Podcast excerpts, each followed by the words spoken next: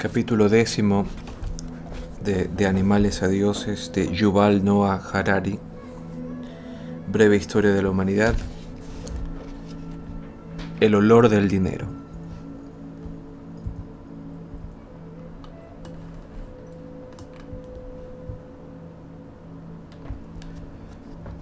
En 1519, Hernán Cortés y sus conquistadores invadieron México, que hasta entonces había sido un mundo humano aislado. Los aztecas, como se llamaban a sí mismos las gentes que allí vivían, pronto se dieron cuenta de que los extranjeros demostraban un interés extraordinario por cierto metal amarillo. En realidad, parecía que nunca dejaban de hablar de él. A los nativos no les era desconocido el oro. Era bello y fácil de trabajar, de manera que lo utilizaban para hacer joyas y estatuas, y en ocasiones empleaban polvo de oro como un medio de trueque. Pero cuando un azteca quería comprar algo, por lo general pagaba mediante semillas de cacao o rollos de tela. Por esta razón, la obsesión de los españoles por el oro les parecía inexplicable. ¿Dónde residía el poder de un metal que no podía ser comido, bebido o tejido? Y que era demasiado blando para utilizarlo para producir herramientas o armas.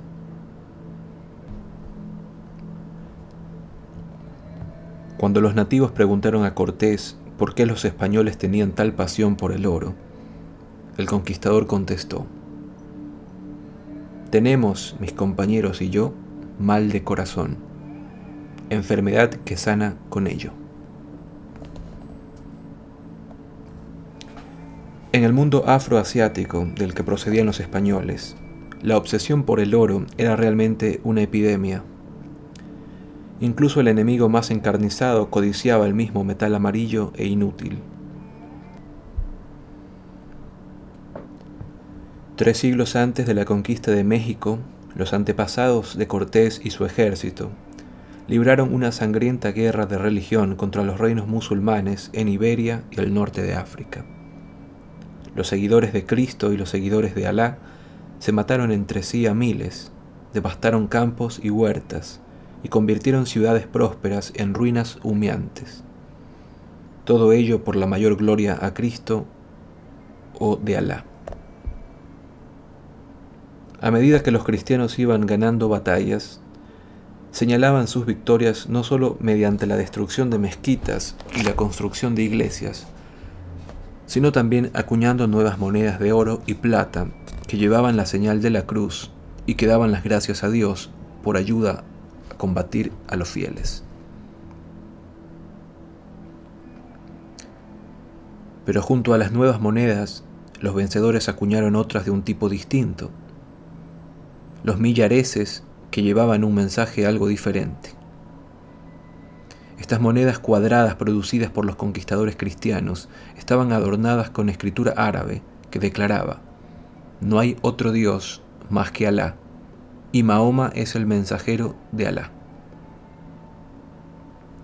Incluso los obispos católicos de Melgale y Ash hicieron acuñar estas copias fieles de monedas musulmanas y bastante populares, y los cristianos temerosos de Dios las usaban tranquilamente. La tolerancia también florecía al otro lado de la colina. Los mercaderes musulmanes de África del Norte realizaban negocios utilizando monedas cristianas como el florín florentino, el ducado veneciano y el carlino o giliato napolitano.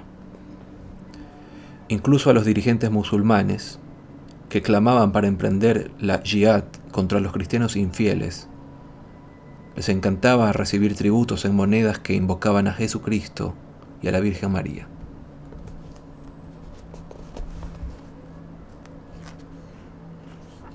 ¿Cuánto cuesta? Los cazadores recolectores no tenían dinero. Cada banda cazaba recolectaba y manufacturaba casi todo lo que necesitaba, desde carne a medicinas y desde sandalias a brujería. Los diferentes miembros de una banda quizás se especializaban en tareas diferentes, pero compartían sus bienes y servicios mediante una economía de favorables, perdón, de favores y obligaciones. Un pedazo de carne que se ofrecía gratuitamente llevaría consigo la asunción de reciprocidad, una asistencia médica gratuita, pongamos por ejemplo. La banda era económicamente independiente. Solo unos pocos artículos raros que no podían encontrarse localmente, conchas marinas, pigmentos, obsidiana, entre otros, tenían que obtenerse de extranjeros. Por lo general esto podía conseguirse mediante simple trueque. Os daremos conchas muy bonitas y vosotros nos daréis pedernal de gran calidad. Esta forma de actuar cambió muy poco con el inicio de la revolución agrícola. La mayoría de la gente continuaba viviendo en comunidades pequeñas e íntimas, de manera muy parecida a una cuadrilla de cazadores recolectores. Cada aldea era una unidad económica autosuficiente que se mantenía mediante favores y obligaciones mutuos y el trueque con los forasteros. Un aldeano bien podría haber sido particularmente hábil a la hora de hacer zapatos y otro como dispensador de cuidados médicos, de manera que los lugareños sabían a quién dirigirse cuando iban descalzos o estaban enfermos. Pero las aldeas eran pequeñas y sus economías limitadas, de modo que no podían haber zapateros ni médicos a tiempo completo.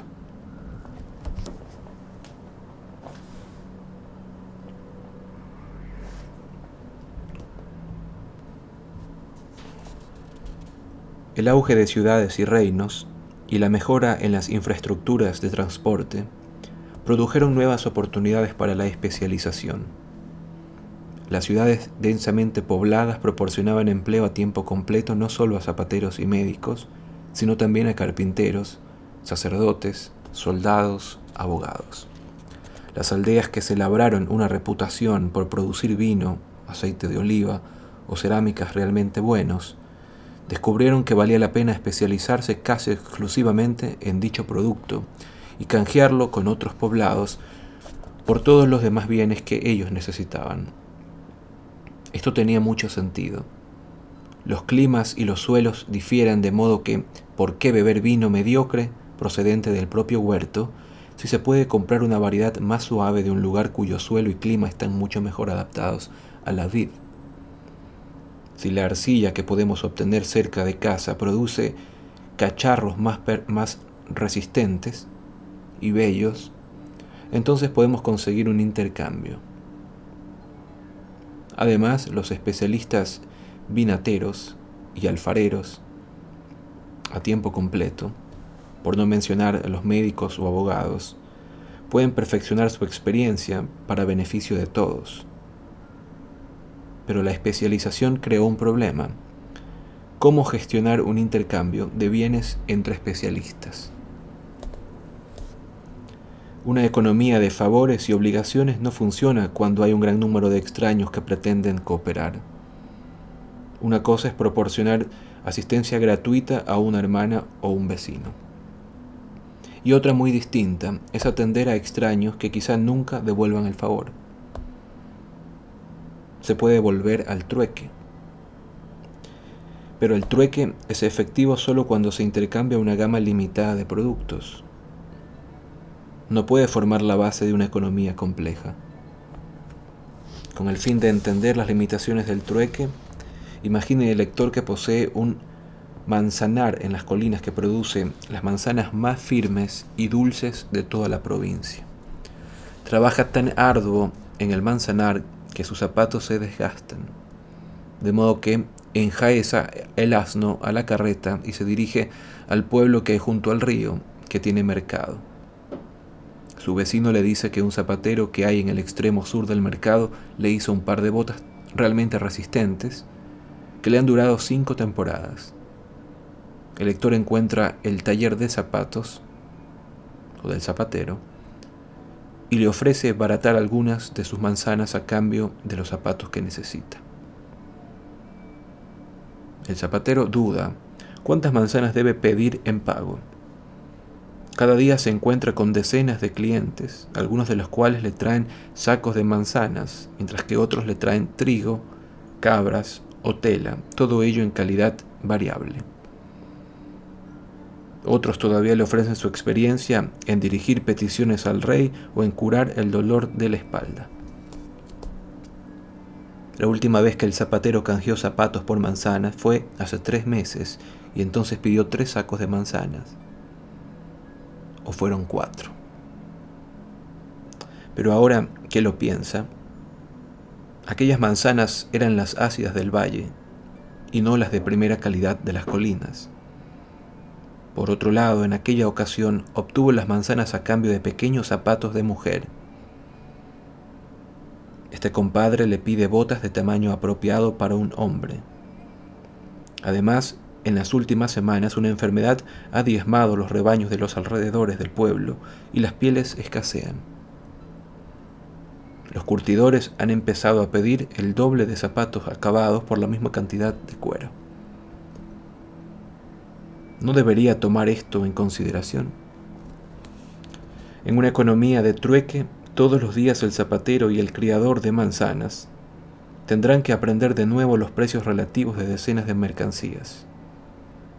Si hay 100 artículos diferentes que se truecan en el mercado, los compradores y los vendedores tendrán que conocer 4.950. Tasas distintas de canje. Y si los artículos que se truecan son mil, los compradores y los vendedores tendrán que habérselas con 499.500 tasas distintas de canje. ¿Cómo se resuelve esto? Sin embargo, todavía puede ser peor.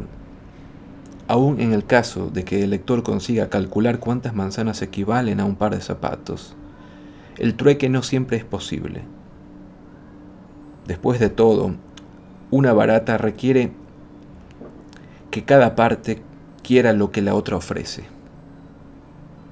¿Qué ocurre si al zapatero no le gustan las manzanas y en el momento en cuestión lo que realmente desea es el divorcio? Ciertamente el granjero puede buscar un abogado al que le gusten las manzanas y establecer un trato a tres partes. Pero ¿qué ocurre si el abogado está hasta el tope de manzanas pero necesita un corte de pelo. Algunas sociedades intentaron resolver el problema mediante el establecimiento de un sistema de trueque centralizado que recolectaba productos de los granjeros y artesanos especialistas y los distribuía a los que lo necesitaban. El mayor y más famoso de dichos experimentos se realizó en la Unión Soviética y fracasó estrepitosamente. La frase todos trabajarán según sus capacidades y recibirán según sus necesidades se transformó en la práctica en todos trabajarán tan poco como puedan y recibirán todo lo que puedan conseguir. En otras ocasiones se hicieron experimentos más moderados y con más éxito, por ejemplo, en el imperio inca pero la mayoría de las sociedades encontraron una manera más fácil de conectar un gran número de expertos. El dinero.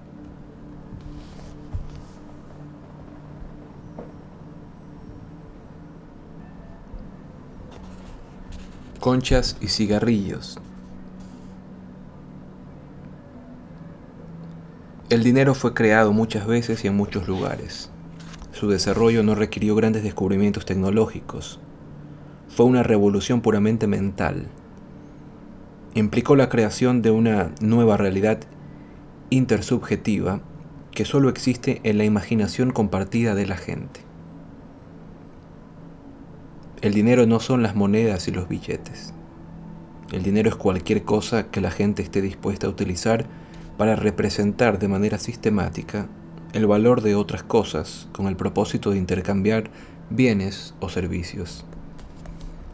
El dinero permite que la gente compare rápida y, fácil, y fácilmente el valor de bienes distintos, como manzanas, zapatos y divorcios. Que intercambie fácilmente una cosa por otra y que almacene la riqueza de una manera conveniente. Ha habido muchos tipos de dinero. El más familiar es la moneda, que es una pieza estandarizada de metal acuñado. Pero el dinero existió mucho antes de que se inventara la acuñación, y ha habido culturas que han prosperado empleando otras cosas como dinero, como conchas, ganado, pieles, sal, grano, cuentas, telas y notas de pago. Las conchas blancas o cauris, cauris se utilizaron como moneda durante unos 4.000 años en toda África, el sudeste asiático, Asia Oriental y Oceanía. A principios del siglo XX, en la Uganda británica todavía podían pagarse los impuestos mediante cauris. En las prisiones y en los campos de prisioneros de guerra modernos, a menudo se ha utilizado cigarrillos como moneda. Incluso los prisioneros que no fuman se han mostrado dispuestos a aceptar cigarrillos como pago y a calcular el valor de todos los demás bienes y servicios en cigarrillos. Un superviviente de Auschwitz describía el dinero en cigarrillos que se usaba en aquel campo. Teníamos nuestro propio dinero, dice, cuyo valor nadie discutía, el cigarrillo. El precio de todos los artículos se expresaba en cigarrillos.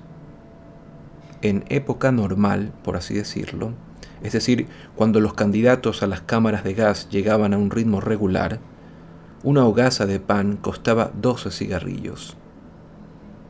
Un paquete de margarina de 300 gramos, 30 cigarrillos. Un reloj de 80 a 200 un litro de alcohol, 400 cigarrillos.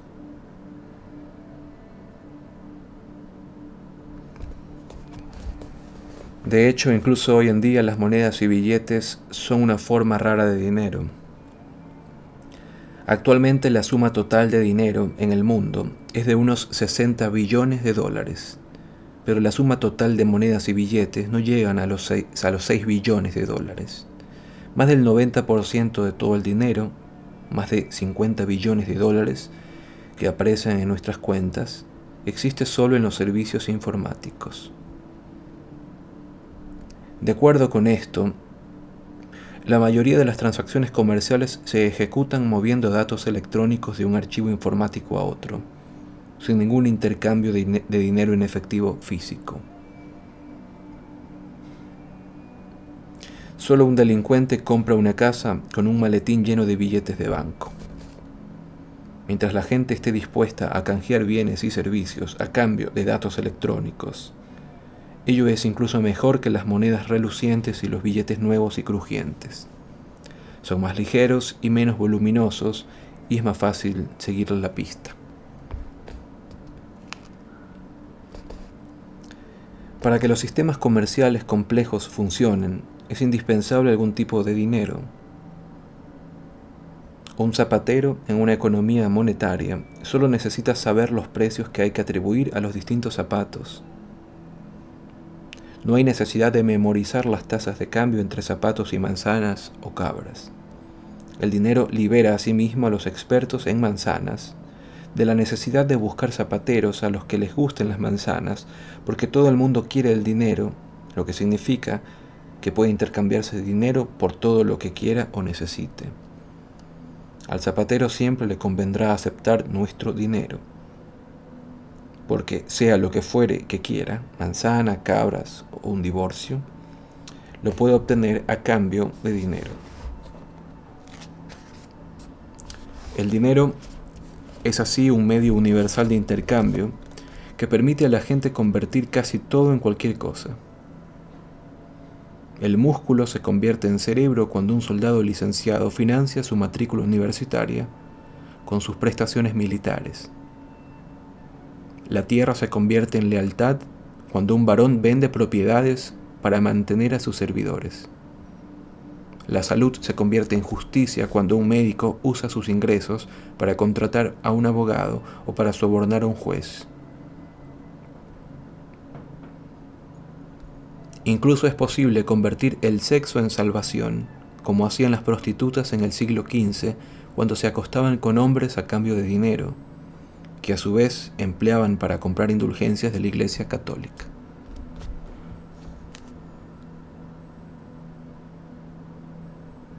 Los tipos de dinero ideales no solo permiten a la gente transformar una cosa en otra, sino también almacenar caudales.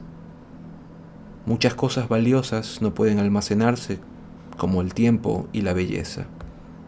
Algunas cosas pueden guardarse solo por un tiempo corto, como las fresas. Otras cosas son más duraderas, pero ocupan mucho espacio y requieren instalaciones y cuidados caros. El grano, por ejemplo, puede guardarse durante años, pero para hacerlo hay que construir grandes almacenes para preservarlo de las ratas, los hongos, el agua, el fuego y los ladrones. El dinero, ya sea en forma de papel, bits informáticos o conchas de porcelana, resuelve estos problemas. Los cauris no se pudren. A las ratas no les gustan. Pueden resistir los incendios y son suficientemente compactos para encerrarlos en una caja fuerte. Con el fin de utilizar los caudales no basta simplemente con almacenarlos. A veces es necesario trasladarlos de un lugar a otro, algunas formas de riqueza, como los, bienes, raíces, no pueden transportarse en absoluto. Artículos como el trigo y el arroz pueden transportarse con cierta dificultad. Imaginemos a un agricultor acomodado que vive en una tierra sin dinero y que emigra a una provincia lejana. Sus riquezas consisten principalmente en su casa y sus arrozales. El granjero no puede llevárselos consigo, Puede cambiarlos por toneladas de arroz, pero sería muy engorroso y caro transportar todo este arroz. El dinero resuelve estos problemas. El granjero puede vender su propiedad a cambio de un saco de cauris que puede transportar fácilmente a donde quiera que vaya. Debido a que el dinero puede convertir, almacenar y transportar de manera fácil y barata los bienes, su contribución fue vital a la aparición de redes comerciales complejas y a mercados dinámicos. Sin dinero, las redes comerciales y los mercados se habrían visto condenados a permanecer muy limitados en su tamaño, complejidad o dinamismo.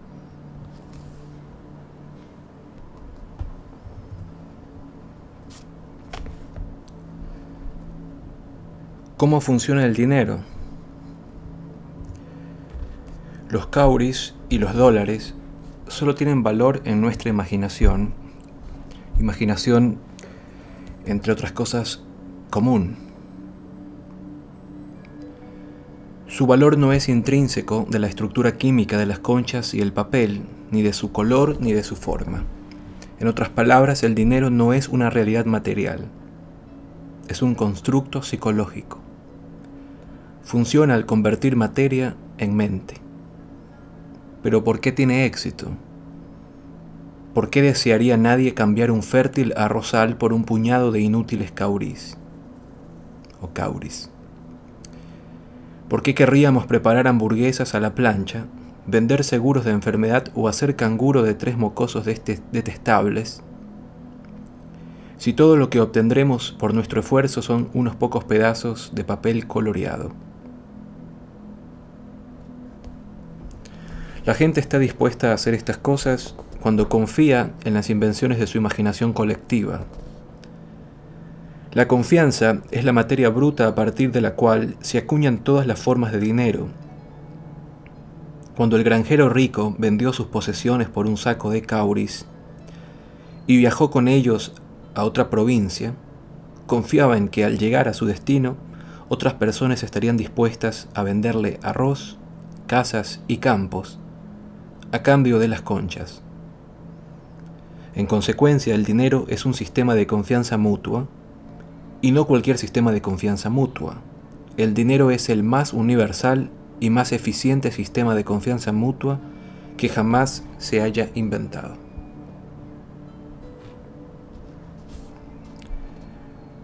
Lo que creó dicha confianza fue una red muy compleja y muy a largo plazo de relaciones políticas, sociales y económicas. ¿Por qué creo en la concha cauri, o la moneda de oro, o el billete de dólar? ¿Por qué mis vecinos creen en ellos?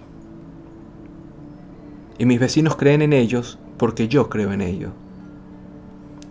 Y todos creemos en ellos porque nuestro rey cree en, en ellos y los exige en los tributos, y porque nuestro sacerdote cree en ellos y los reclama en los diezmos. Tomemos un billete de un dólar y, observémoslo con detenimiento. Veremos que es simplemente un pedazo de papel de color con la firma del secretario del Tesoro de Estados Unidos a un lado y la leyenda en Dios confiamos en el otro. Aceptamos el dólar como pago porque confiamos en Dios y en el secretario del Tesoro de Estados Unidos. El papel crucial de la confianza explica por qué nuestros sistemas financieros están tan fuertemente entrelazados con nuestros sistemas políticos, sociales e ideológicos, por qué las crisis financieras suelen desencadenarse por acontecimientos políticos y por qué el mercado de valores puede subir o bajar en función del humor que tengan los empresarios en una mañana concreta. Inicialmente, cuando se crearon las primeras versiones de dinero, la gente no tenía este tipo de confianza, de modo que fue necesario definir como dinero cosas que tenían un valor intrínseco real. El primer dinero conocido de la historia, el dinero de cebada en, Sumer, para los sumerios, es un buen ejemplo de ello. El dinero de cebada. Apareció pues en Sumer hacia el 3000 a.C., en la misma época y en el mismo lugar y en las mismas circunstancias en las que apareció la escritura. De la misma manera que la escritura se desarrolló para respuesta de las necesidades de intensificar las actividades administrativas, el dinero de cebada apareció para dar respuesta a las necesidades de actividades económicas que se hacían más intensas. El dinero de cebada era simplemente cebada, cantidades fijas de granos de cebada utilizadas como una medida universal para evaluar e intercambiar todos los, los, demás bienes y servicios. La medida más común era la sila, equivalente aproximadamente a un litro. Cuencos normalizados, cada uno de ellos con capacidad para una sila, se produjeron en masa para que siempre que la gente tuviera necesidad de comprar o vender algo, fuera fácil medir las cantidades de cebada necesarias. También los salarios se establecían y se pagaban en silas de cebada. Un obrero ganaba 60 silas al mes y una obrera 30 silas. Un capataz podía ganar 1.200 y 5.000 silas. Ni el más hambriento de los capataces podía comer 5.000 litros de cebada en un mes, pero podía utilizar las silas que no comía, las sobrantes, para comprar todo tipo de artículos, aceite, cabras, esclavos y alguna otra cosa para comer que no fuera cebada. Aunque la cebada tiene un valor intrínseco, no fue fácil convencer a la gente para que la utilizara como dinero en lugar de como cualquier otra, otra mercancía. Para comprender por qué, Piense el lector qué ocurría, qué ocurriría, perdón, qué ocurriría si llevara un saco lleno de cebada a su centro comercial local e intentara comprar una camisa o una pizza. Probablemente los vendedores llamarían a seguridad. Aún así, era algo más fácil llegar a confiar en la cebada como el primer tipo de dinero porque la cebada tiene un valor biológico intrínseco. Los humanos pueden comerla. Por otra parte, la cebada era difícil de almacenar y transportar. El gran avance en la historia del dinero se produjo cuando la gente llegó a confiar en dinero que carecía de valor intrínseco, pero que era más fácil de almacenar y transportar. Tal dinero apareció en la antigua Mesopotamia, a mediados del tercer milenio antes de Cristo, y era el ciclo de plata. El ciclo de plata no era una moneda, sino 8,33 gramos de plata. Cuando el código de Hammurabi declaraba que un hombre superior que matara a una mujer esclava tenía que pagar a su dueño 20 ciclos de plata, esto significaba que debía pagar 166 gramos de plata, no 20 monedas. La mayor parte de los términos dinerarios en el Antiguo Testamento se dan en términos de plata y no de monedas. Los hermanos de José lo vendieron a los ismaelitas por 20 ciclos de plata, o sea, 166 gramos de plata. el mismo precio que una esclava. Después de todo, era joven. A diferencia de la sila de cebada, el ciclo de plata no tenía un valor intrínseco. La plata no se puede comer, beber ni hacer vestidos con ella, y es demasiado blanda para producir herramientas útiles. Los arados o las espadas de plata se deformarían casi tan rápidamente como las flechas de papel de aluminio. Cuando son usados para algo, la plata y el oro son transformados en joyas, coronas y otros símbolos de jerarquía, bienes de lujo que los miembros de una determinada cultura identifican con un nivel social elevado. Su valor es puramente cultural.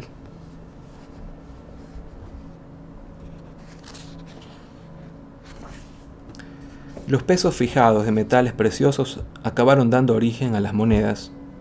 Las primeras monedas de la historia las hizo acuñar hacia el año 640 a.C. el rey Aliates de Lidia en Anatolia Occidental. Estas monedas tenían un peso normalizado de oro o plata y se acuñaban con una marca de identificación. La marca testificaba dos cosas. Primera, indicaba cuánto metal precioso contenía la moneda. Segunda, identificaba la autoridad que emitía la moneda y que garantizaba su contenido. Casi todas las monedas en uso en la actualidad son descendientes de las monedas de Libia. Las monedas tenían dos ventajas importantes sobre los lingotes. Primera, estos tenían que pesarse para cada transacción. Segundo, pasar el lingote no es pesar el lingote, pesar el lingote no es suficiente. ¿Cómo sabe el zapatero que el lingote de plata que yo le entrego para pagar sus botas estará hecho realmente de plata pura y no de plomo cubierto en el exterior por un delgado revestimiento de plata?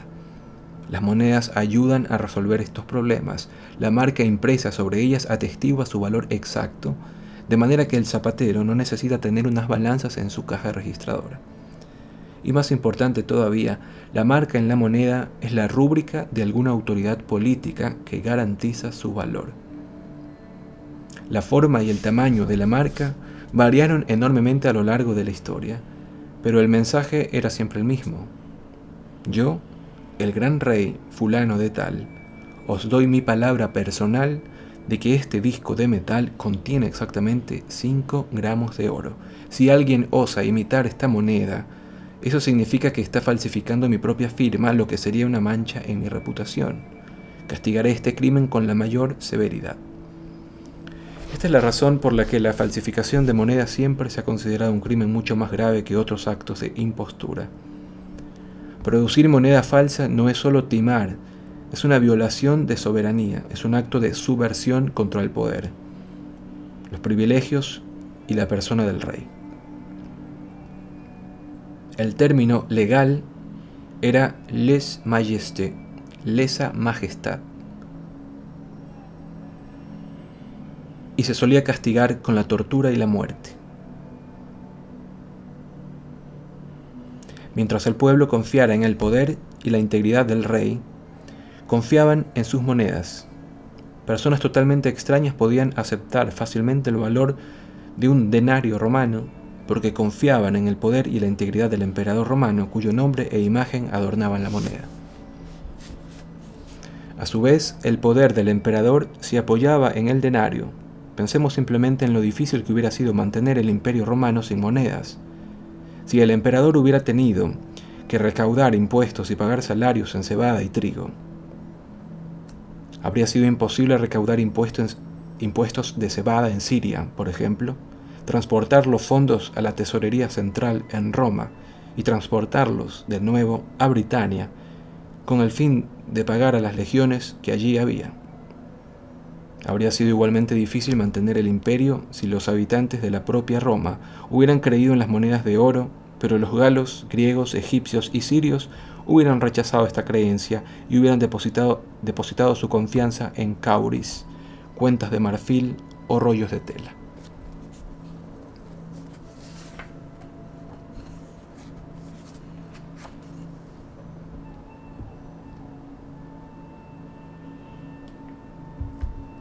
El Evangelio de Oro. La confianza en las monedas de Roma era tan fuerte que incluso fuera de los límites del imperio a la gente le gustaba recibir su paga en denarios. En el siglo I después de Cristo, las monedas romanas eran un medio de intercambio aceptado en los mercados de la India, aunque la legión romana más cercana se hallaba a miles de kilómetros de distancia. Los indios tenían una confianza tan fuerte en el denario y en la imagen del emperador que cuando los gobernadores locales acuñaron sus propias monedas, imitaron fielmente al denario, incluso hasta el retrato del emperador romano. El nombre denario se convirtió en un término genérico para las monedas. Los califas musulmanes arabizaron este nombre y emitieron dinares. El dinar sigue siendo el nombre oficial del dinero en Jordania, Irak, Serbia, Macedonia, Túnez y otros países.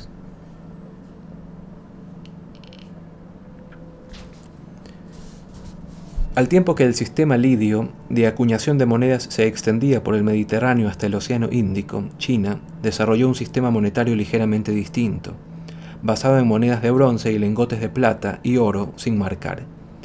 Pero los, dos sistemas monetarios tenían suficientes cosas en común, en especial el basarse en el oro y la plata, para que se establecieran relaciones monetarias y comerciales entre la zona china y la zona lidia, los mercaderes y conquistadores musulmanes y europeos extendieron gradualmente el sistema lidio y el Evangelio del oro a los rincones más alejados de la tierra. A finales de la era moderna todo el mundo era una única zona monetaria que se basaba ante todo en el oro y la plata, posteriormente en unas pocas monedas en las que se confiaba, como la libra inglesa y el dólar estadounidense. La aparición de una única zona monetaria transnacional y transcultural, puso los cimientos para la unificación de Afroasia y finalmente de todo el globo, en una única esfera económica y política. Las personas continuaban hablando en idiomas incomprensibles, obedecían a gobernantes diferentes y adoraban a dioses distintos, pero todos creían en el oro y la plata y en las monedas de oro y plata. Sin esta creencia compartida, las redes comerciales globales habrían sido prácticamente imposibles. El oro y la plata que los conquistadores del siglo XVI encontraron en América permitieron a los mercaderes europeos adquirir seda, porcelana y especias en Asia Oriental, con lo que movían las ruedas del crecimiento económico tanto en Europa como en Asia Oriental. La mayor parte del oro y la plata extraídos de las minas de México y los Andes se escapó de las manos europeas hasta encontrar una buena acogida en las bolsas de los fabricantes chinos de seda y porcelana. ¿Qué le hubiera ocurrido a la economía global si los chinos no hubieran padecido la misma enfermedad del corazón que afligía a Cortés y a sus compañeros, y hubieran rechazado aceptar pagos en oro y plata?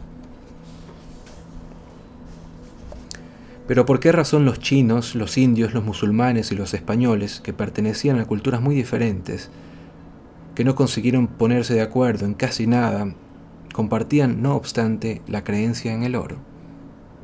¿Por qué no ocurrió que los españoles creyeran en el oro mientras que los musulmanes creían en la cebada, los indios en los cauris y los chinos en los rollos de seda? Los economistas ofrecen una respuesta rápida. Una vez que el comercio conecta dos áreas, las fuerzas de oferta y demanda tienden a igualar los precios de los bienes transportables. Con el fin de comprender por qué, consideremos un caso hipotético. Supongamos que, cuando se abrió el comercio regular entre la India y el Mediterráneo, los indios no estaban interesados en el oro, de modo que casi no tenía valor. Pero en el Mediterráneo el oro era un codiciado símbolo de estatus social, de manera que su valor era elevado, ¿Qué habría ocurrido después? Los mercaderes que viajaban entre la India y el Mediterráneo habrían advertido la diferencia en el valor del oro. Con el fin de obtener un beneficio, habrían comprado oro barato en la India y lo habrían vendido caro en el Mediterráneo. En consecuencia, la demanda de oro en la India habría aumentado mucho, al igual que su valor. Al mismo tiempo, en el Mediterráneo se habría asistido a una entrada de oro cuyo valor en consecuencia habría caído. Al cabo de poco tiempo el valor del oro en la India y el Mediterráneo habría sido muy parecido. El mero hecho de que las gentes del Mediterráneo creyeran en el oro habría hecho que los indios empezaran a creer también en él, aun en el caso de que los indios no tuvieran todavía un uso real para el oro. El hecho de que las gentes del Mediterráneo lo desearan habría sido suficiente para hacer que los indios lo valoraran. De forma similar, el hecho de que otra persona crea en las conchas de porcelana, o en los dólares, o en los datos electrónicos, es suficiente para fortalecer nuestra propia creencia en ellos, incluso si de otro modo odiamos, despreciamos o ridiculizamos a esta persona. Los cristianos y los musulmanes que no pueden ponerse de acuerdo en creencias religiosas pueden no obstante coincidir en una creencia monetaria, porque mientras que la religión nos pide que creamos en algo, el dinero nos pide que creamos en otras personas o que otras personas creen en algo. Durante miles de años, filósofos, pensadores y profetas han vilipendiado el dinero y lo han calificado de la raíz de todos los males. Sea como fuere, el dinero es asimismo el apogeo de la tolerancia humana. El dinero es más liberal que el lenguaje, las leyes estatales, los códigos culturales, las creencias religiosas y los hábitos sociales. El dinero es el único sistema de confianza creado por los humanos que puede salvar casi cualquier brecha cultural y que no discrimina sobre la base de la religión, el género, la raza, la edad o la orientación sexual. Gracias al dinero, incluso personas que no se conocen y no confían unas en otras pueden no obstante cooperar de manera efectiva.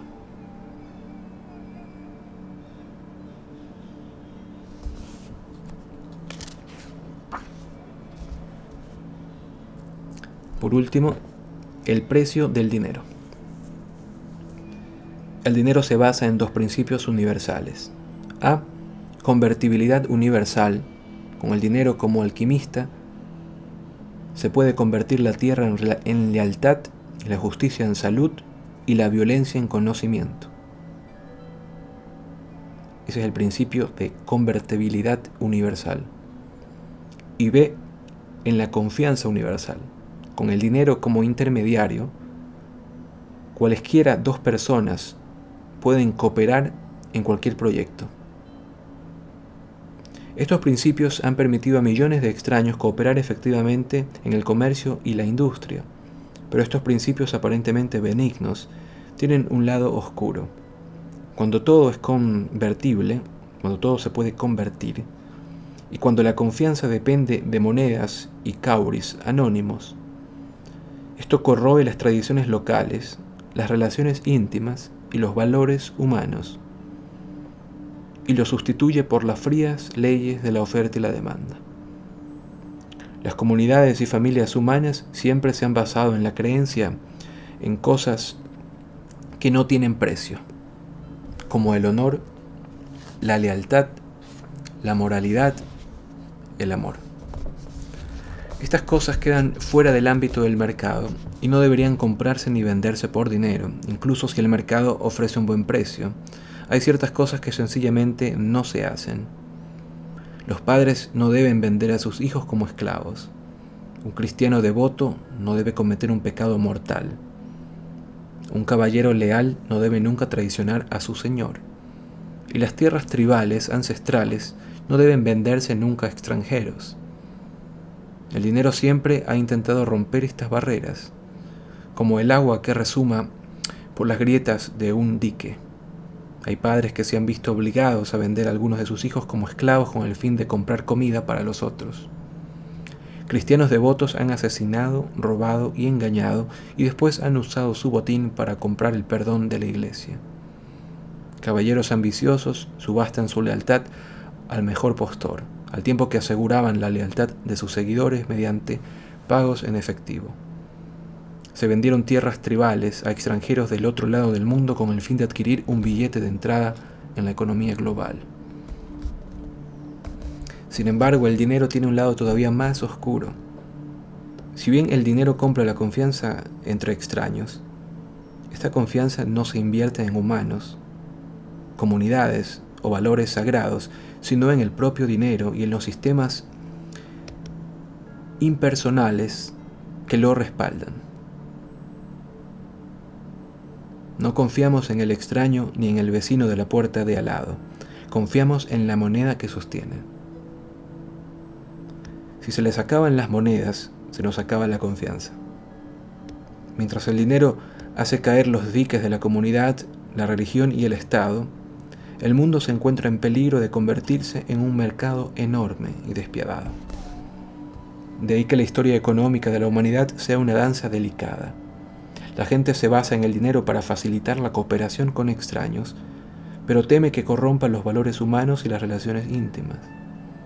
Con una mano la gente destruye voluntariamente los diques comunales que durante mucho tiempo mantuvieron a raya el movimiento de dinero y el comercio pero con la otra construyen nuevos diques para proteger la sociedad, la religión y el medio ambiente de la esclavización por parte de las fuerzas del mercado.